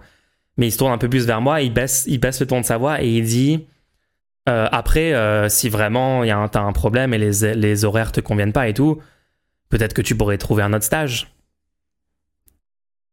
tu pourrais commencer à chercher un autre stage. Et j'étais là, genre, attends, il est littéralement en train de me dire, tu vas pas pouvoir faire le stage si tu remets en question le fait que tu dois rester 40 heures. Mais j'ai résisté, hein. je, lui ai, je lui ai répondu, euh, non, non, je vais pas trouver un autre stage. Et j'ai juste fait 35 heures. C'était incroyable. Hein. Première, euh, première semaine, genre au bout de quelques jours. Et je suis sûr que les gens qui écoutent le podcast ont eu des expériences personnellement encore pire que ça parce que c'est un peu le niveau euh, zéro de la toxicité en entreprise, hein, on va pas se mentir. Mais ouais. Est-ce que toi, tu as eu des, as des anecdotes de stage? Est-ce que j'ai envie de partager mes anecdotes de stage maintenant Moi, j'ai partagé, mais t'es pas obligé, t'es pas obligé. Je vais pas te, je vais pas te forcer, pas de pression. Aïe, aïe, aïe. Bon. Moi, j'ai vu des, j'ai vu des, certains de mes supérieurs pleurer. Merde dans des one-to-one. Aïe, aïe, aïe. Avec moi. Genre, j'étais là en mode, c'est moi, c'est moi le stagiaire, qu'est-ce qui se passe? Je comprends rien. Bref, je, je fais pas. ok. On va pas, va pas s'éterniser là-dessus, mais, bonne question, hein, bonne question euh, sur les, stages, les alternances et tout. J'espère qu'on a bien répondu. Ouais, j'espère que c'était pas une question, genre, dans la société actuelle, quelles sont vos idées pour mieux entrer sur le marché du travail dans de bonnes conditions? Parce que là, c'était plus des réponses pour la société et pas vraiment euh, comment est-ce qu'on fait individuellement? Parce que individuellement j'en ai aucune idée les gens.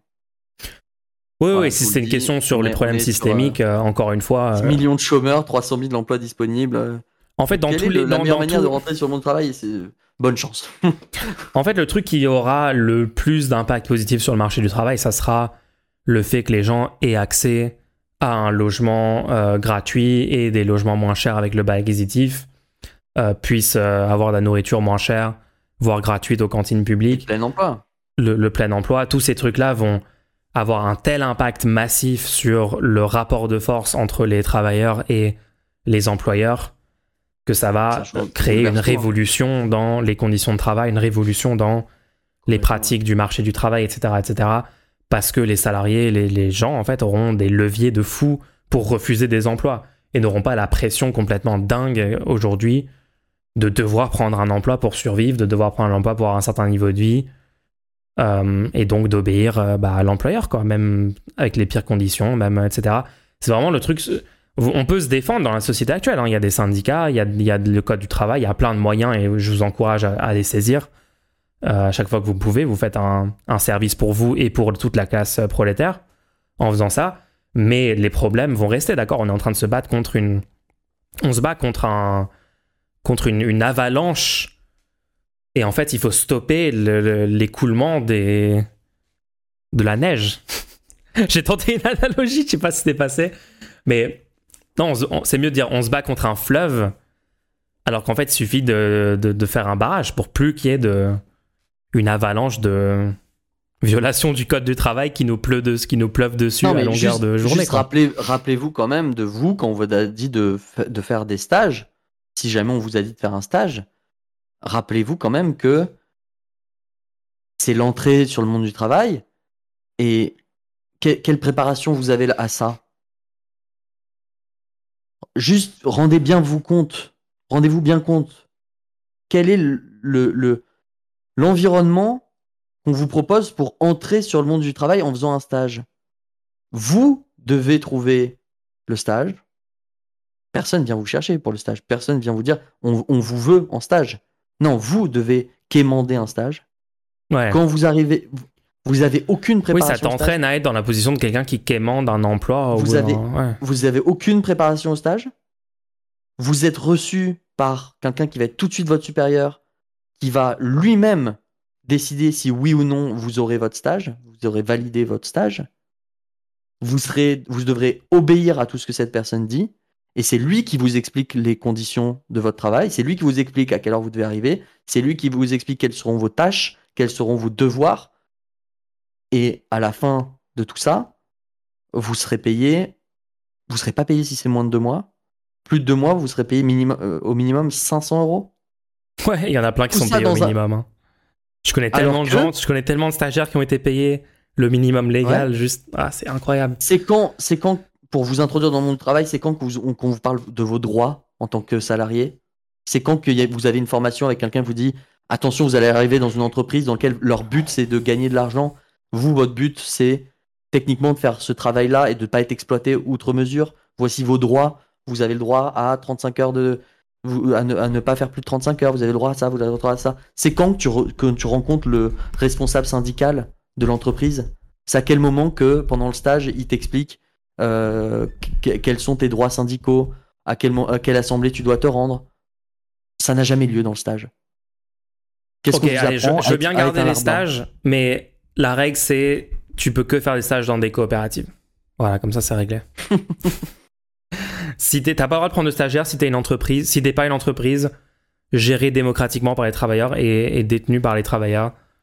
Euh, je pense que c'est un bon départ. Voilà, pour autoriser quand même certains stages, pourquoi pas, mais pour moi, il faut que ça soit une scope, une coopérative. Let's go. Bon, bah, c'est bien, on a bien répondu. Euh, je pense qu'il y a. Alors, n'hésitez pas à refaire des questions, les gens, mais je pense que on est au bout des questions posées pour l'instant. Alors, en attendant de voir s'il y a d'autres questions qui sont posées, hein, euh, je vous rappelle que le podcast est disponible sur toutes les plateformes. On s'est donné du mal, mais c'est pas trop écouté sur les plateformes. Ouais, Euh, sur Spotify, donc, euh, les gens. N'hésitez pas. N'hésitez pas à le conseiller à des gens. Si vous voyez que la personne, elle a un lecteur de podcast ou qu'elle connaît ou qu'elle vous parle de podcast, n'hésitez pas à lui dire ah mais vous savez que euh, il y en a un qui est disponible, ça s'appelle le Rendez-nous.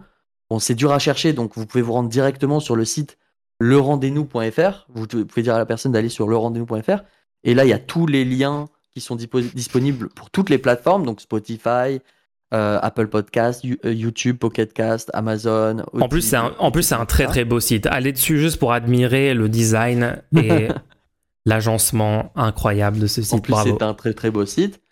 Euh, de la même manière, les épisodes sont publiés sur une chaîne YouTube dédiée. Et Donc, oui. si, vous, si vous aimez le voir en différé, mais que euh, c'est hyper compréhensible, vous, vous aimez pas la VOD de Twitch, n'hésitez pas à vous rendre sur cette chaîne, vous abonner à cette chaîne, mettre des commentaires parce qu'on lit les commentaires sur cette chaîne. Si vous avez des retours à faire sur le podcast, vous pouvez faire des commentaires soit sur la chaîne du rendez-nous euh, sur YouTube, soit sur euh, Spotify aussi. Je, je lis tous les commentaires. D'ailleurs, merci, un énorme merci aux gens qui laissent des commentaires et des ratings euh, 5 étoiles sur euh, Spotify. Ouais, trop Euh, cool. On, on espère qu'un jour, on espère qu'un jour ça nous permettra, parce que en fait, c'est ça que vous comprenez pas. Si vous euh, faites assez de réactions sur Spotify, si vous faites assez d'écoutes, si vous faites assez de likes, un jour Spotify, juste l'algorithme par défaut va nous recommander à des inconnus complets.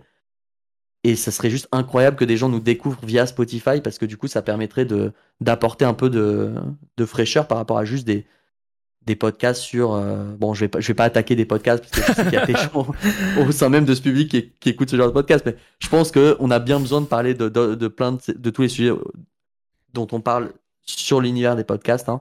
Tout ça pour dire qu'il n'y a univers. pas masse de podcasts aussi euh, incroyables et positifs politiquement que, que ce podcast. Voilà, c'est je je n'en dirai pas plus.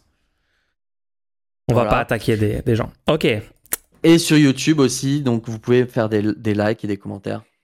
Voilà, j'ai fait la, la petite promo. Est-ce que pendant ce temps-là, quelqu'un a, a fait un, un dernier, une dernière petite question? une dernière question? Je ne pense pas. Je ne pense pas, mais c'est pas grave. Si vous êtes en train de le faire, vous inquiétez pas. Vous pouvez continuer de le faire. Oui, et on y répondra dans le prochain segment questions-réponses. Merci à tous d'avoir écouté l'épisode de cette semaine.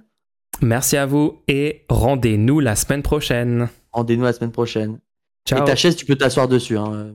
Voilà. Parfait. Merci.